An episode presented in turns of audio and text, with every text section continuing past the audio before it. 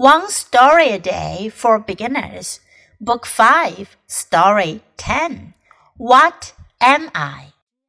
I am very tall. I'm beautiful. My green leaves get really big. I love to be in the sun all day. I watch the sun and follow it. That's right. I can turn my head and follow the sun from morning until night. I am yellow.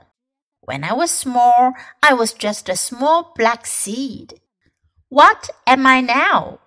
A pretty sunflower in the garden. Look, that's a tall flower. 这个故事是一则谜语。What am I？我是什么？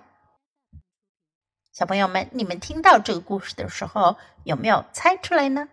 I am very tall，我很高。 I am beautiful，我很美丽，我很漂亮。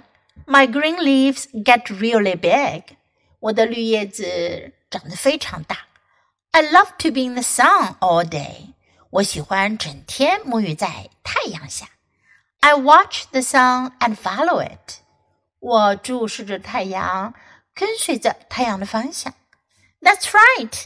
I can turn my head and follow the sun from morning until night. 对了， 我可以 turn my head 转动我的头，follow the sun from morning until night 从早到晚跟随太阳。I am yellow 我是黄色的。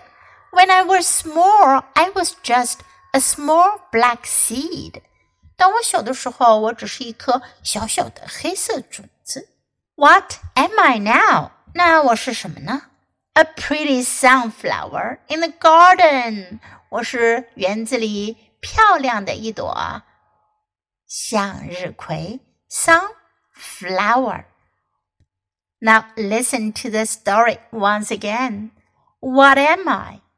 I am very tall. I'm beautiful. My green leaves get really big. I love to be in the sun all day.